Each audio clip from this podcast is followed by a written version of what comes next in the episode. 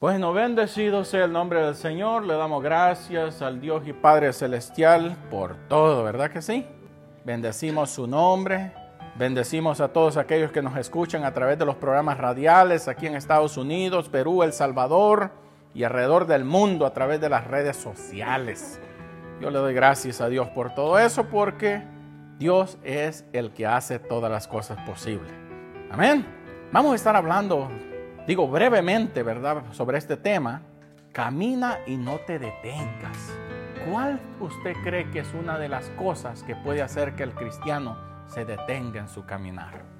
Y aquí vamos a ver algo que estaba deteniendo a esta gente y no, les permitía avanzar.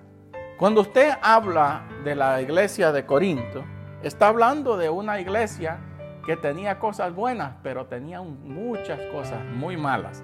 Esto representa una iglesia que tiene muchas cosas malas, pero que Dios quiere que se arreglen. Y para eso vamos a ir al, a primera carta a los Corintios, el capítulo 6, el versículo 1. Y el apóstol Pablo les escribe esta carta a ellos. Y en una parte de este pasaje, el apóstol Pablo les recuerda y les dice, ustedes se creen grandes e inteligentes porque ellos, según estaba viendo que ellos se jactaban de su gran inteligencia, pero tenían unas cosas que el apóstol Pablo les dice debería darle vergüenza a ustedes. Mire pues, y dice, cuando alguno de ustedes tiene pleito, dice con otro, ¿por qué dice va a pedir justicia a los jueces paganos en vez de pedírsela a los, a los del pueblo santo? ¿No saben ustedes que el pueblo santo ha de juzgar al mundo? Y si ustedes han de juzgar al mundo, ¿cómo son, no son capaces, dice, de juzgar estos asuntos tan pequeños? ¿Sabe de qué estamos hablando ahí? Usted entiende lo que él está diciendo el apóstol Pablo. Dice, si nosotros, dice la iglesia, el cuerpo de Cristo, dice, vamos a juzgar, dice, al mundo en aquel tiempo. ¿Ya? Y dice, y aún dice, sigue diciendo en los versículos que siguen, a los ángeles dice, y ustedes me van a decir que no pueden juzgar en asuntos pequeños, entre pleitos, rías entre ustedes. ¿Saben lo que estaba pasando? Ellos estaban arrastrándose los unos a los otros a los tribunales mundanos, paganos, para ser juzgados por jueces que ni siquiera conocían la justicia, de lo que era la justicia de Dios. Y sabe que una de las cosas que está pasando en este tiempo es lo mismo. Ahí están hasta ministros, concilios, demandando a otro ministro porque se apartó de su redil. Las cosas se vuelven un círculo repetitivo, sí o no. Y Dios quiere arreglar esos asuntos.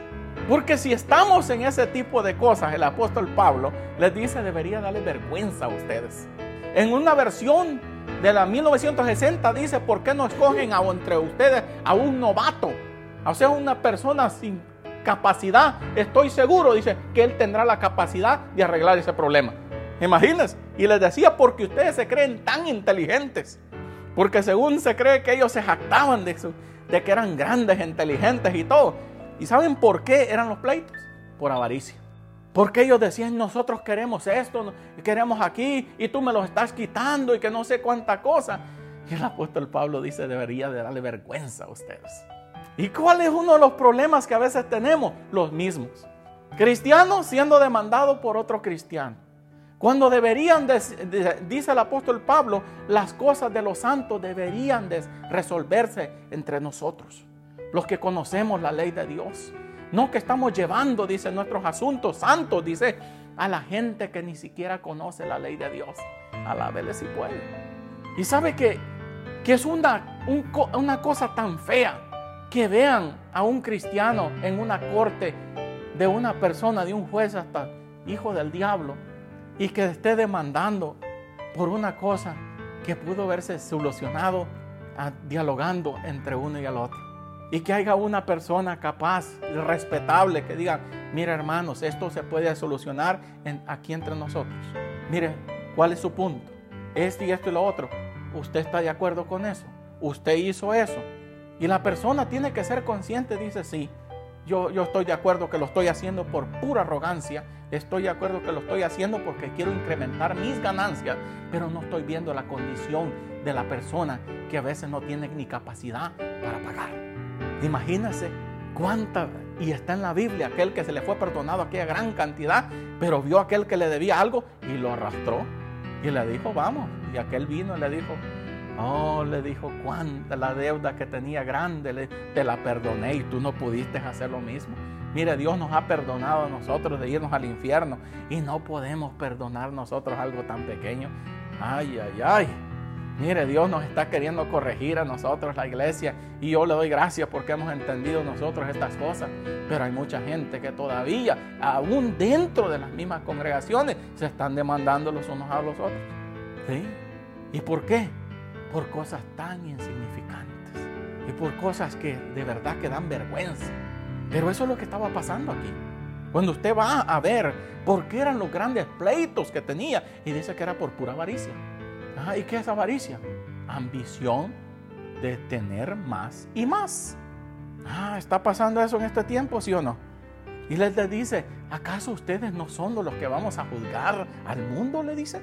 ¿Ustedes entienden la dimensión de estas palabras?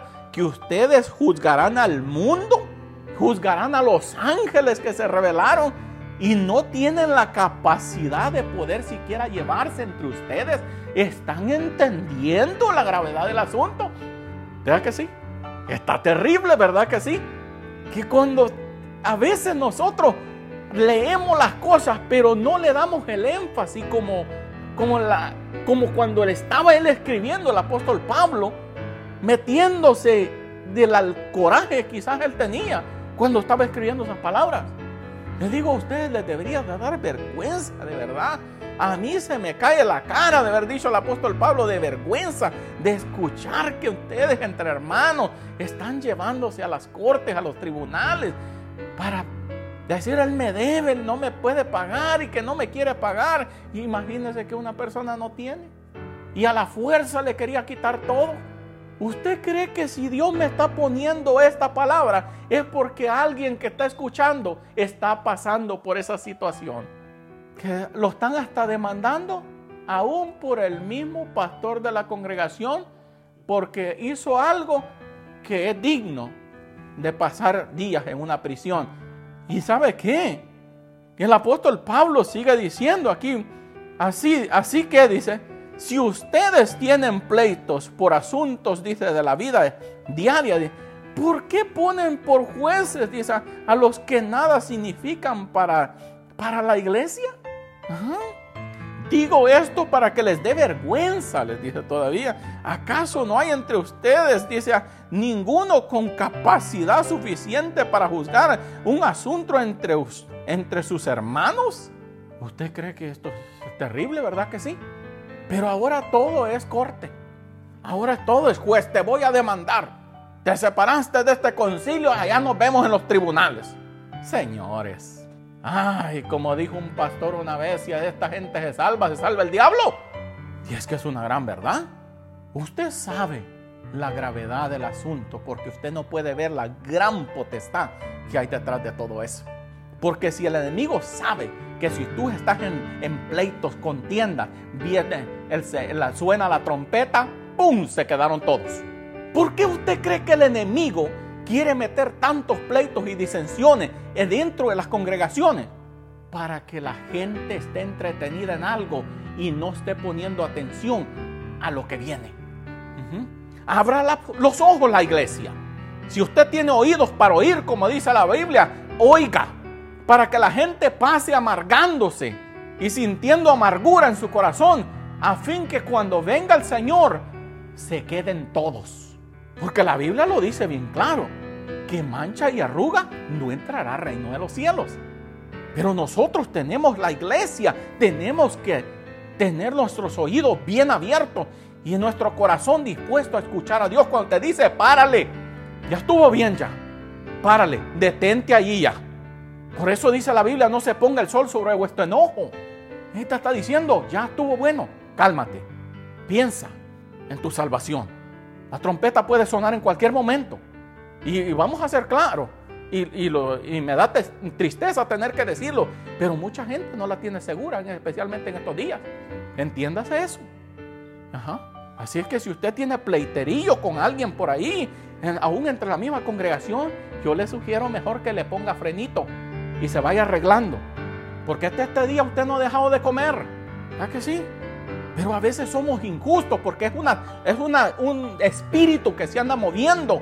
Porque los adoradores de Satanás están lanzando espíritus de contienda, disensiones y han sembrado hasta un espíritu de tremendo de fornicación y adulterio a las iglesias.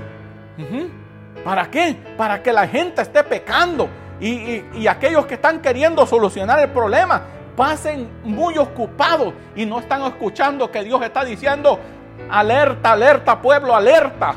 Ajá. Porque el enemigo se ha levantado y esta es una de las estrategias de él. Ay Dios, yo sé que algo Dios le está hablando a alguien. Y si tú eres uno de esos que anda en contiendas, metidos en problemas, aún dentro de la congregación, el Señor te está diciendo, párale ya. Oh Señor, gracias Padre. No solo pelean unos, unos hermanos con otros, dice, sino que llevan sus pleitos, dice, ante jueces paganos. Ay, Señor bendito, que Dios nos ayude. Imagínense que le sigue diciendo. El simple hecho de tener pleitos entre ustedes mismos es un grave defecto, dice. ¿Por qué no mejor, dice, soporta la injusticia? ¿Por qué no, dice, mejor dejar que les roben? ¿Qué les está diciendo? Una versión dice, ¿por qué no sufres el agravio? Dice, mejor, ya te hicieron, ya, ya te lastimaron, ya hicieron cosas Gloria a Dios, como decía uno allá, lo que no mata engorda. Hay cosas que simplemente yo sé que eh, hay molestia cuando alguien te, te levanta un falso, un de testimonio, te levanta calumnia y todo eso. Pero como yo siempre he dicho, si usted no hizo tal cosa, que Dios se encargue. Pero sálvese, sánese, para que cuando Cristo venga, su corazón esté limpio. Ah, gloria a Dios. Seguimos adelante porque Voy a irme un poquito rápido porque nos vamos a detener en los últimos versículos. Y dice aquí, mira pues, Dios nos ha, dice este Colosenses 3:12. Dios los ama a ustedes, dice, y los ha escogido para, para que pertenezcan, dice, al pueblo santo. Revistan de sentimiento, dice, de compasión, bondad, humildad, mansedumbre, paciencia, les dice Sopórtense, dice, unos a otros. Y perdónense si alguno tiene una, una queja contra otro. Así como el Señor los perdonó, perdonen también ustedes. Mire qué cosa tan, tan terrible, ¿verdad? Que leemos los versículos aún cuando dice, hermano, vamos a leer una lectura bíblica, dice antes de comenzar el servicio, y la gente cierra su corazón y dice, mm, mm, Dios perdona, dice, pero yo no. ¿Qué estás haciendo en la iglesia? ¿Qué estás haciendo ahí? Fuiste nomás a un club social, porque tú ni salvo eres, discúlpame. Y tú vas a decir, ¿quién es usted para negarme la salvación? Como dijo alguien. Es que la Biblia mí lo está diciendo. ¿Ya? Manchas y arrugas, dice, no entrará al reino de los cielos. Homicidio, dice. ¿Y quién es un homicida? Aquel que se mata entre uno y el otro. No es necesario que le saque sangre. Oh, si es que la Biblia es seria, hermano. Por eso es que Dios, eh, Dios, tiene que levantar a gente a veces que no tiene temor a hablar la verdad. Yo le doy gracias a Dios por eso. Porque yo sé que usted va a salvar su alma haciendo lo que Dios le dijo que hiciera.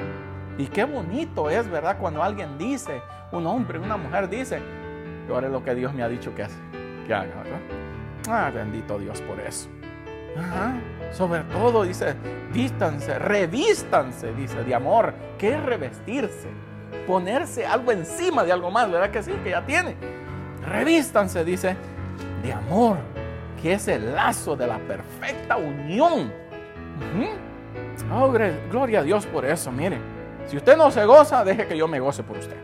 Y que la paz de Cristo, dice, reine en sus corazones, porque con este propósito los llamó, dice, Dios a formar un solo cuerpo. Sean agradecidos, dice. Qué bonito, ¿verdad?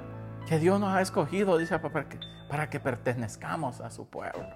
Su pueblo santo, dice todavía, imagínense. Esa palabra santo es la palabra kadosh en, en hebreo que significa pureza o puro. ¿Qué significa pureza y puro? Esto está, pues, eso es terrible, hermano. Ser puro y pureza. Te está hablando de algo que la gente olvídese. Pero a veces, hermano, la gente de Dios, el enemigo ha puesto una venda en los ojos de ellos que no pueden ver.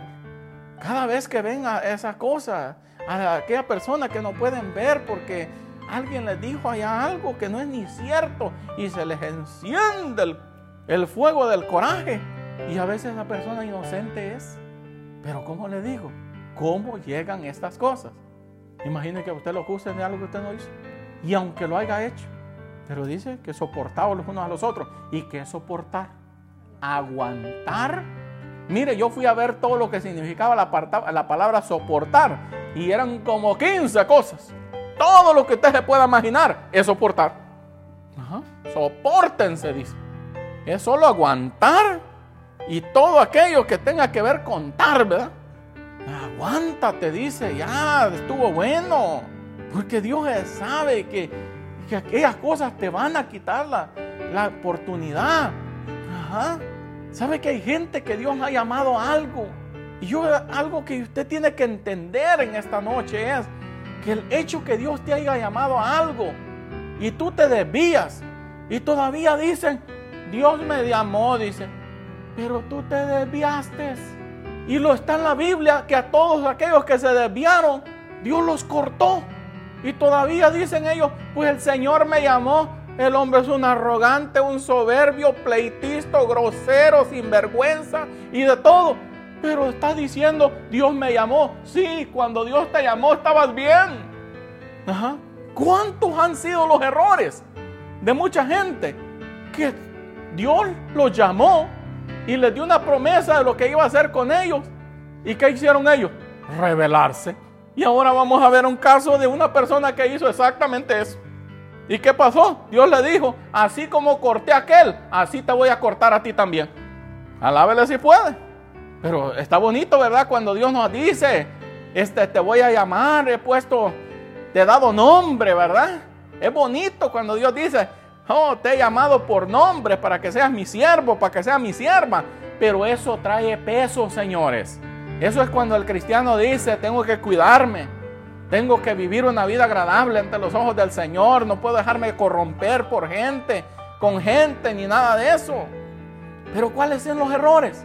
Dios nos llama a hacer la obra del Señor, pero no entendimos ni esperamos a que Dios diga, vas a ir caminando de esta manera yo te voy a ir guiando de esta manera. No. Y ahorita vamos a ver a un hombre que se adelantó. ¿Y qué hizo? Tremendo error que cometió y Dios lo cortó. Vamos a ir a, primera, a primero de Reyes 13.1. Y esta es una historia que ya la hemos visto antes brevemente. Y es la historia del profeta joven y el profeta viejo. Y ahora va a saber usted por qué todo lo que le pasó a esta persona, ¿por qué le pasó? Ah, qué bonito, ¿verdad que sí? ¿Usted se va a gozar? ¿Se goza? ¿Sí? ¿Ya están enojados? ¿Sí? También yo sigo predicando. Ay, Dios, qué bonito es, ¿verdad? Que usted, aunque la gente se enoje, usted sigue comiendo. Usted come rico, se siente, porque usted dijo, yo hice, Señor, lo que tú me mandaste a hacer. Qué bonito, ¿verdad que sí? Y usted pueda decir, Señor, te alabo. Yo di tu palabra, prediqué lo que tú me diste. El que le gustó y el que no le gustó, usted dice, Señor, ah, en paz me acostaré y así mismo dormiré. Dice. Ay, bendito, qué bonito. Si alguien no entiende lo que eso significa, déjeme yo gozarme por usted, pues. Mire, pues, ¿qué dice? Cuando Jeroboam estaba quemando incienso, dice, sobre el altar, llegó el a un profeta de Judá mandado por quienes? Por el Señor. Y por orden del Señor habló con fuerte voz contra el altar diciendo, altar, altar, el Señor ha dicho, de la dinastía de David nacerá un niño que se llamará Joasías y que sacrificará sobre ti, dice, a los sacerdotes de los santuarios en los lugares altos que sobre ti queman incienso, dice. Y sobre ti, dice, quemarán huesos humanos. Mire, comencemos. Y esto está en Primero de Reyes 13.1. Ajá. Y 2 en adelante. Solo voy a leer estos versículos porque el resto ya usted creo que vamos a ir entendiendo la, vamos a ir narrando la historia. ¿Quién era Jeroboam, quiero decir? ¿Quién era él? Ajá. Pero ¿quién era él antes de ser rey? No, Roboam era hijo de Salomón. Jeroboam era, era uno que había trabajado para Salomón en una obra. Y, y, y Salomón ve capacidad en el joven Jeroboam. Y, y a un día, pasando el tiempo, se le, aparece, el profeta Agías y le dice que Dios lo iba a poner por rey sobre diez tribus de Israel. Entonces, ¿cuál era el problema que tenía Jeroboam? Que él le gustaban las cosas, pero ya. Nomás Dios le dio la palabra y empezó a querer meterse con el reinado de Salomón. A querer él derribarlo. Ajá. Ese no era el propósito por lo que Dios lo estaba queriendo levantar. Ve que le digo, Dios te llama, pero si tú no sabes el proceso donde Dios te quiere llevar, tú mismo vas a echar a perder lo que Dios quiere hacer. Y al final de cuentas, en vez de Dios exaltarte, mejor te va a cortar. Escuche lo que está diciendo esto. Porque si usted dice, eso no es así, yo le digo con todo corazón, vayas a estudiar y después me va a venir a decir, sí hermano, tenía razón, es exactamente como usted lo está diciendo. Y eso fue lo que pasó con él. Él comenzó el complot. ¿Y por qué usted cree que Salomón lo quiso matar cuando se enteró? Y él salió huyendo a Egipto. Y después cuando se da cuenta de que Roboam iba a ser eh, coronado, él se viene también y dice, acuérdate que yo tengo una profecía, que yo voy a ser rey. Y era, y era cierto. Dios le había dado la promesa que él iba a ser rey. Imagínense aún, pero antes de irme, no irme tan lejos, la profecía que dio contra el altar de él era muy interesante. Ya me iba adelantando, ¿verdad que sí? Y mira, y Jeroboam, su nombre significa el pueblo que se multiplique, cuyo pueblo, cuya gente es numerosa. Imagina, eso significa el nombre de Jeroboam. Muy bonito, ¿verdad que sí? Que el pueblo se multiplique, dice. Cuyo pueblo, dice, es numeroso. El nombre de Jeroboam. Ah, qué bonito, ¿verdad que sí? Hasta el nombre era bonito. Pero ¿cuál es el problema? Él era un trabajador de Salomón, ¿verdad? Era un siervo prácticamente de Salomón.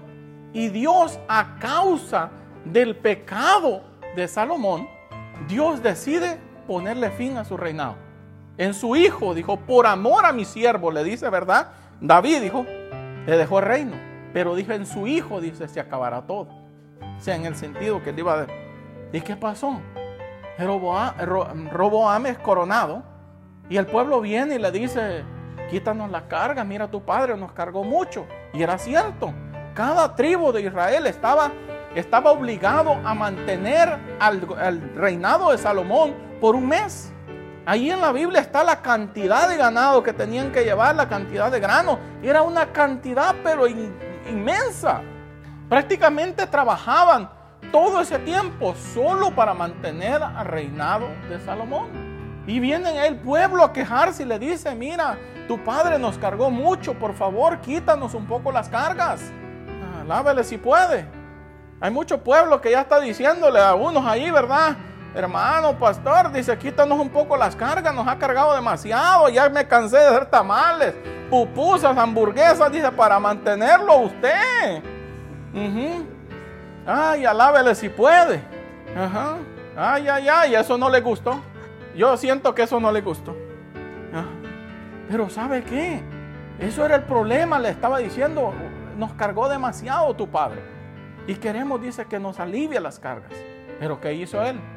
Escuchó a los que no tenían experiencia. Y hizo todo lo contrario, los cargó más. Y entonces, ¿qué fue? Se cumplió la profecía. Diez se fueron con Jeroboam y solo dos se quedaron con Roboam. Se cumplió la profecía. 360 años, dicen después, dicen unos historiadores, se cumplió la profecía del profeta de Judá, que nació Joasías. Y, él, Joasías, imagínense, no se cumplió en el momento, se cumplió 300, unos dicen 300, otros dicen 360 años después. Bendito Dios.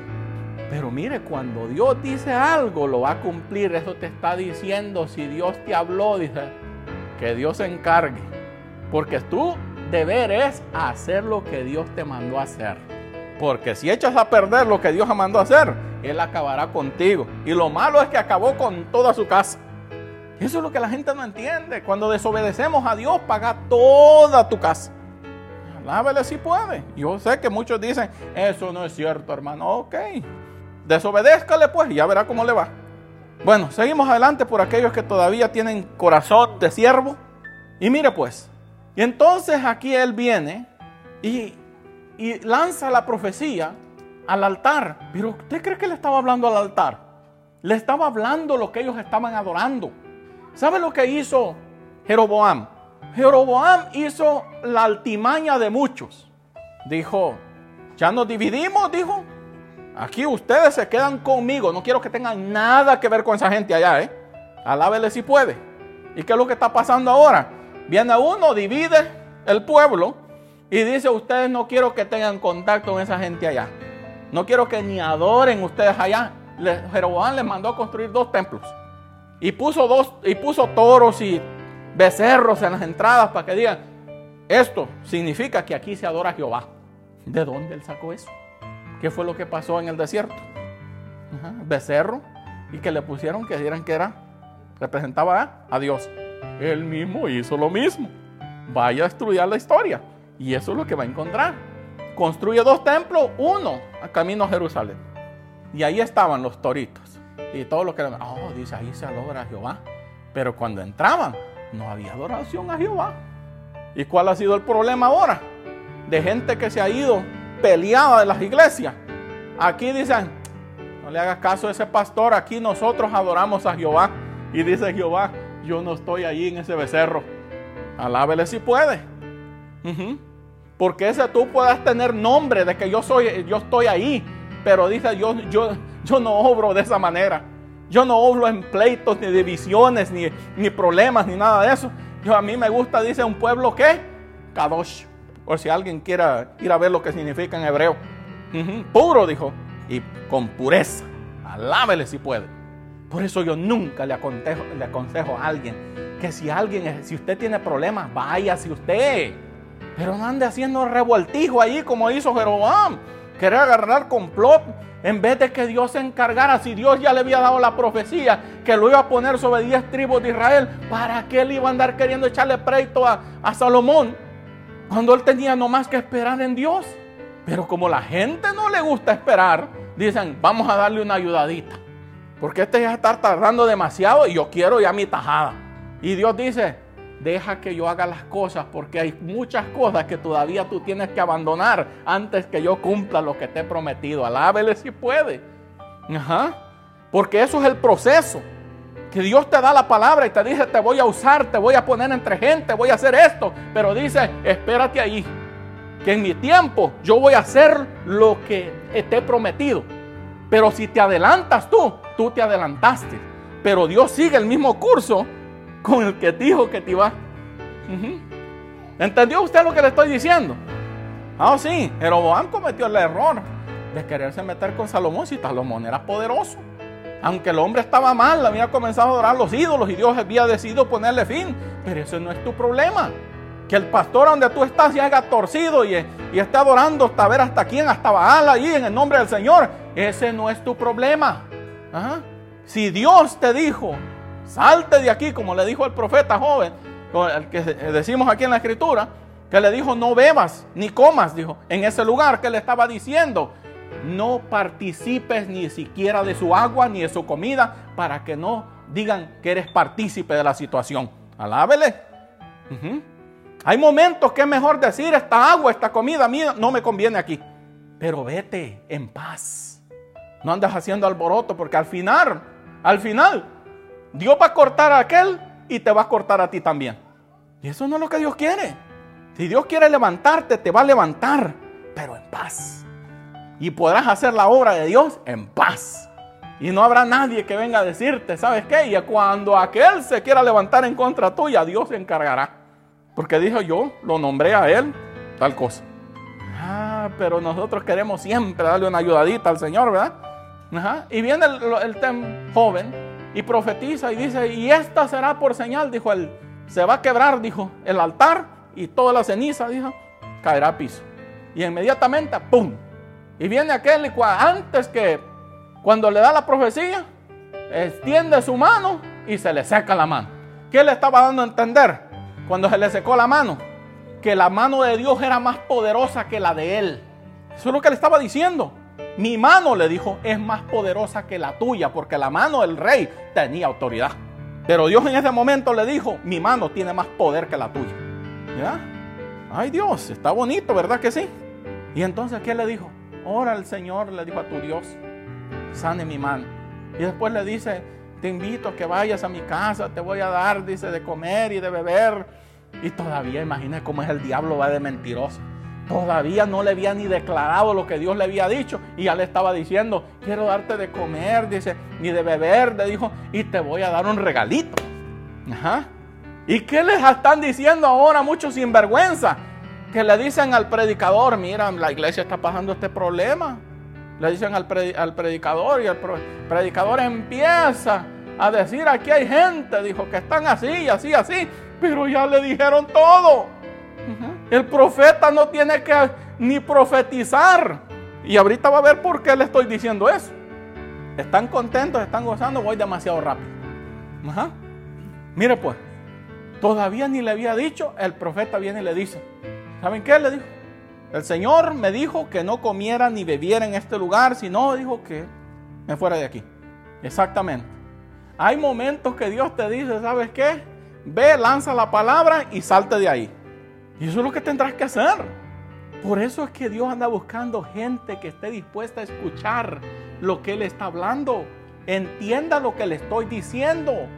Dios está queriendo tratar con gente, con siervos y siervas que estén dispuestos a escuchar lo que Dios dice y no lo que el hombre dice que dice de parte de Dios que dijo. Ajá, ajá. Sí, porque eso es lo que pasó. Pero, ¿qué tenía que haber hecho el profeta? Dijo, Dios me habló a mí y me dijo lo que tenía que hacer. ¿Por qué usted cree que yo no me quedé cuando me dijeron que Dios decía que me iba a ser encargado de no sé de qué cosa? Porque Dios ya me había dicho que lo que Él me había dicho era lo que yo tenía que obedecer. ¿Está entendiendo lo que le estoy diciendo? Usted tiene que hacer lo que Dios le dijo que hiciera. Y ahí está la victoria suya. ¿Cuál es el problema de la gente? Que siempre está escuchando a otro que dice que Dios le dijo que usted va a hacer lo otro que Dios no le dijo a usted. Ay Dios. Pero ¿saben qué? Y no estoy enojado, ¿eh? No. Todavía no. Ay. Pero ¿sabe qué? Lo bonito del asunto es cómo Dios quiere guiar a un pueblo que entiende. Si solo Dios, usted pudiera escuchar a Dios cuando dice, si solo estuvieras, te viera la intención de escucharme, yo hablaría contigo y te haría ver lo que yo quiero hacer contigo. Pero eres terco, no quieres escucharme. ¿Ah? ¿Cuál ha sido nuestro problema? que todo el tiempo estamos escuchando que aquel profeta me dijo que esto y lo otro y aquello. Y ahorita va a ver por qué le estoy diciendo eso. Mire pues, entonces el hombre lanza la palabra y le dijo, aunque me dieras en la mitad de tu reino, dijo, no puedo hacer eso. Porque Dios me dijo que hasta me regresara por el camino que no, que no vine. ¿Y por qué le dijo eso? Para que aquellos que habían escuchado, dijo, no sepa por no viniste. Sino que de de Dios te dice, juégate la vuelta porque enfrente te van a estar esperando. Pero si no estamos dispuestos a escuchar, entonces, siendo que usted ya está tan emocionado, seguimos adelante. El hombre se lanza y él le dice, no, y aunque me des la mitad de tu reino, dijo, no me quedaré a comer ni beber en tu casa. Porque él quería que congraciarse. ¿Sabe que si él hubiera aceptado tal cosa, él hubiera dicho, eres un farsante? Porque si Dios te hubiese enviado, dijo, tú no aceptarías mi regalito, ni mi comida, ni mi, mi agüita. ¿Y qué es lo que hace mucho predicador ahora? Ajá, le dijo, hermano, quiero que venga y predique un mensaje de eso que te predica. Mire, el pueblo necesita, hermano. ¿Y quién es el que está enfrente? ¿Jeroboam estaba quemando incienso en el altar o qué pasó? Porque él es el que estaba fluyendo como sacerdote. Él había sido llamado a ser rey y ahora él está haciéndose pasar por sacerdote. Yo no sé si usted está entendiendo la gravedad del asunto que le estoy diciendo. Así hay muchos ahora, haciéndose pasar por sacerdote y Dios nunca lo llamó a eso. Pero esta gente, ahí estaba el becerrito que representaba que era el templo a Dios, pero lo que se estaba haciendo adentro a Dios no le agradaba. ¿Y qué es lo que está pasando en este tiempo? Lo mismo. Tienen nombre y dice Iglesia Cristiana del Fuego Ardiente. Oh, sí, prepárate. Porque ahí es donde vas. Al fuego ardiente. Y no te arrepientes. Pero ese es el becerro. Ese es el becerrito. Pero ese hombre. Si solo Dios les hablara a los que están adentro. Pero ya que usted está tan contento, seguimos adelante. Entonces, ¿qué viene el hombre? Y le danza la palabra, luego se regresa, se va por eso, ¿cómo es el tema del mensaje? Camina, no te detengas. ¿Y qué fue lo que él hizo? Se detuvo a la sombra del arbolito. Y ahí llegó el profeta. Pero, pero mire qué más interesante. Que vienen los hijos y le dicen, ay padre, le dijo, allá llegó un hombre de Dios. Un varón de Dios le dijo, profetizó contra el altar, el altar se quebró y dijo, la ceniza fue derramada, el fuego también y todo aquello. Y le dice, y le dijo, oh sí, le ¿y por dónde se fue? Y le dijo, alístenme, dijo, el mi asno y que voy detrás de él. Imagínense que él está dando a entender que a donde quiera que usted ande, siempre alguien, alguien está viendo por dónde usted está caminando. Él pensó que se le había escapado, pero siempre hay unos ojos, mire, que están pendientes de lo que usted está haciendo. Sin que usted se entere, siempre lo están viendo. ¿Y a dónde estaban los hijos del profeta? Ah, ya estaban quemando incienso también. Y el profeta ya había sido contaminado con la idolatría de Jeroboam. Y allá llega y le dice, tú eres el varón de Dios que vino de Judá. Y le dice, yo soy, le dice todavía. Un ángel dijo del Señor, ven a mi casa, le dijo, para que comas y bebas. Y le dijo, el Señor me ha dicho tal cosa. Y como él sabía, porque aquellos ya habían escuchado lo que había dicho. ¿Y por qué es que le estoy diciendo que los charlatanes que andan ahí profetizando ahora en día ya saben todo lo que vida de la persona? Por eso llegan a profetizarle. Y todavía le dicen, hermano, usted tiene página de Facebook, le dicen al pastor. ¿Para qué? Para ellos comenzar a notar Oh, el pastor habló de que tiene problemas con el hermano tal. Ok, ahí está. Ajá. Que está luchando, dijo, por hacer tal cosa. Ahí viene el profeta. Ahí viene bien feliz, ¿verdad? Y dice, aquí me llevo una tremenda ofrenda y todo porque les voy a profetizar lo que ellos quieren escuchar. Alábele si puede. Ajá. Bendito Dios. Y llega el, hombre en su burrito, ¿verdad? Porque siempre el enemigo siempre viene en burro. Ese no le gusta ni caminar. Ese viene montado en su burrito siempre, ¿verdad? Dije a paso lento, dijo, pero seguro. Es que el diablo es terrible, hermano. Imagina los hijos del profeta, viejo. ¿Por qué dice profeta viejo? Porque hay gente que ya se pudrieron, ya se contaminaron ya. Y andaba. Y dijo un ángel del Señor, dijo, ha venido a mí y me ha dicho, dice, que te invite a mi casa. ¿Y cuál ángel? Porque él usó altimaña. Porque ángeles significa mensajero. ¿Y quién fue el mensajero que le habló? Su hijo. Vaya a ver la historia. Sus hijos fue que le dijeron, lo pusieron al tanto de lo que el hombre había dicho, lo que había hecho, lo que había pasado. Él ya sabía lo que tenía que ir a hacer. Pero ¿sabe qué? Así hay muchos. Pero Dios ya le había hablado al profeta y le había dicho lo que tenía que hacer. Entiéndalo de una vez. Váyase por lo que Dios dice en su palabra, no por lo que un charlatán le diga. Ajá. Entienda eso. Analice bien. Mira, hay gente que de verdad, hermano, dan, dan cosas, eh, dan pena. Y mire qué tremendo engaño. Y le dijo, el Señor ha dado su ángel Y dijo, y el ángel eran sus hijos, porque él usó unas palabras y, la, y las enredó todas, porque ángel quiere decir mensajero. Y dijo, el mensajero eran mis hijos, dijo él, yo te mentí en esa área. Y ellos estaban allá, de parte del Señor. ¿Cuál Señor? El Dios de los ídolos allá. ¿Ok? Tremendo, ¿verdad que sí? Pero a veces nosotros estamos pero bien perdidos porque no, no dejamos que Dios nos hable y nos diga, esto es lo que vas a enseñar. ¿Para qué hablas en la, la, mente? Yo quiero hablar con mi pueblo, quiero advertirles. a veces no estamos dispuestos a escuchar. Entonces, ¿cuál fue? Va el hombre y come con él y bebe y todo. Y inmediatamente viene palabra de Jehová a través del sinvergüenza, del mentiroso, y allí sí profetizó de verdad. ¿Y por qué Dios lo tuvo que hacer de esa manera? Porque tenía que él cumplir lo que había dicho. Porque si él no hubiese hablado y hubiese puesto fin al profeta, dijo la palabra que Dios habló, dijo, quedó mentiroso. ¿Y por qué Dios tiene que ponerle fin a la vida a mucha gente? Porque dice, yo no voy a permitir que mi palabra, dijo, se eche a perder por tu negligencia. Ay Dios, escuche lo que está diciendo. Hay gente que Dios le ha hablado y dice que va a hacer con ellos, pero ellos no quieren obedecer, entonces ¿qué Dios va a hacer? Porque a la voz de Dios no quiso atender. Y esa es la gran lección aquí. Escucha lo que Dios te dijo a ti que va a hacer contigo. A eso ponle atención, que venga otro a decirte, no, míralo, Dios cambió de opinión y ahora vas a hacer esto. Mentira, señores. Y hay que ponerle mucha atención también. Mira, hay gente, yo por eso, mire, soy bien cuidadoso. Yo no ando compartiendo ni mis planes que tengo ni nada con nadie. ¿Por qué? Porque si alguien viene a profetizarme, ese sí tiene que ser siervo de Dios, ¿sabe? Pero bueno, ya que usted está tan contento, seguimos adelante. Lo lleva, le dice, por cuanto hiciste esto, dijo, Dios iba a acabar con él. El mismo profeta le alista su asnito y lo sube.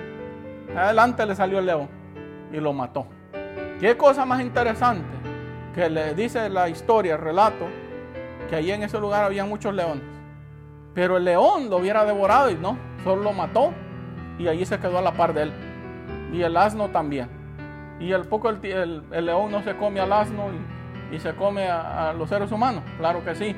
Pero Dios quería darles a demostrar que lo que él dijo se cumple.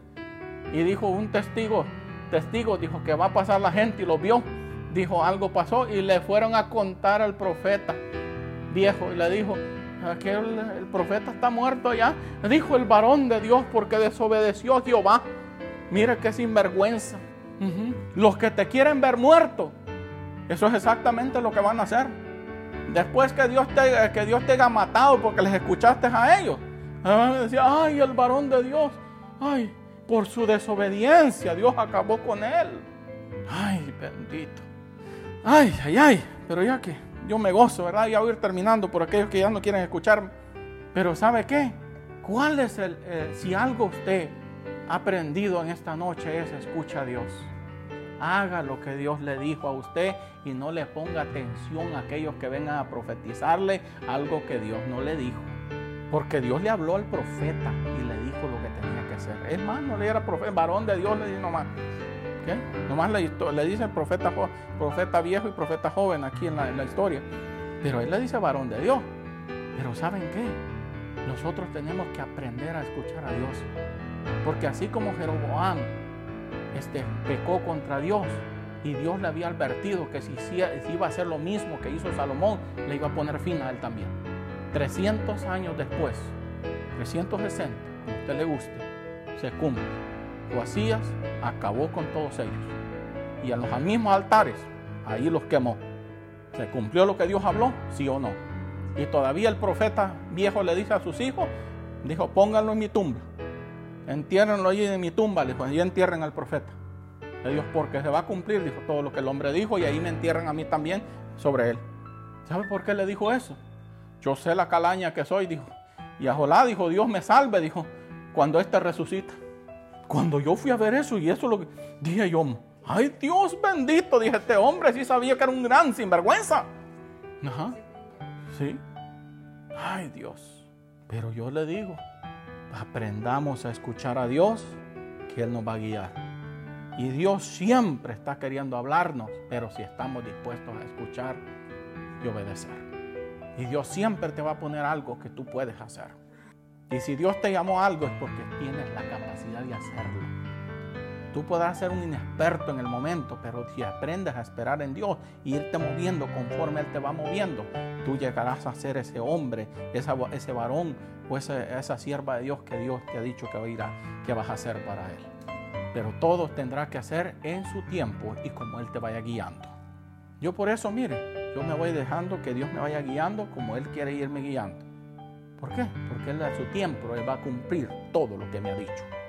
Pero tenemos que, dice, como decían los versículos anteriores, aprende a perdonar. Aprende a perdonar. Sánate. Porque si no, tú mismo te vas a convertir en el mal que acabará contigo mismo. Y tú no quieres eso. Aprende. Porque la Biblia te ha hablado en esta noche y yo he cumplido con lo que Dios me mandó a hacer. Si usted quiere obedecer, bueno, yo como eh, ahorita que termine, yo voy a echarme mi cafecito feliz y le digo, Señor, gracias porque cumplí. Gloria a Dios. Bendecimos el nombre del Señor. Yo les pido a ustedes que cada día sigan adelante por motivo de tiempo. Tengo que dejarlo hasta ahí. Pudiera continuar mucho más, pero creemos que Dios siempre tendrá palabra para su pueblo que está dispuesto a escuchar y obedecer. Bendiciones a todos ustedes.